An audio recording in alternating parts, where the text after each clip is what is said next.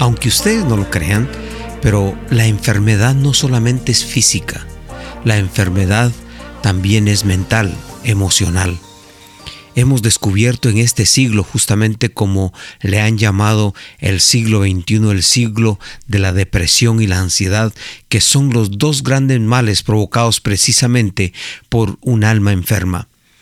Las personas que tienen problemas emocionales por lo general toman decisiones equivocadas.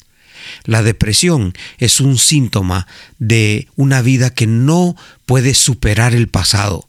La depresión es un síntoma de esas vidas que tienen resentimiento, odio, dolor, que no descubren que su presente es más importante que su pasado.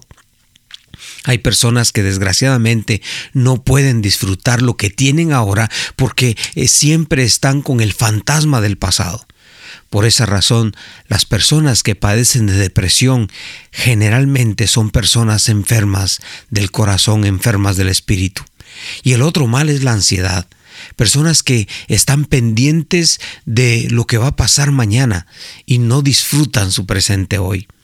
Ya lo decía el apóstol Pablo a los filipenses, por nada estéis afanosos, sino sean conocidos vuestras peticiones delante de Dios en toda oración y ruego con acción de gracias. Y luego menciona, y la paz de Dios que sobrepasa todo entendimiento, guardará vuestros corazones y vuestros pensamientos en Cristo Jesús. Definitivamente, las personas ansiosas son aquellas que viven dependiendo siempre de su desgracia futura a un nivel solo imaginario.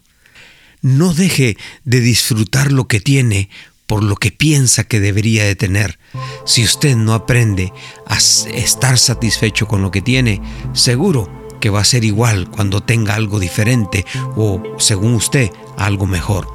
Por esa razón le invito a que le diga al Señor, Padre, gracias por Jesucristo que está dispuesto siempre a bendecirme y quiero echar mis ansiedades en su altar porque sé que tendrá cuidado de mí. En el nombre poderoso de Jesús. Amén.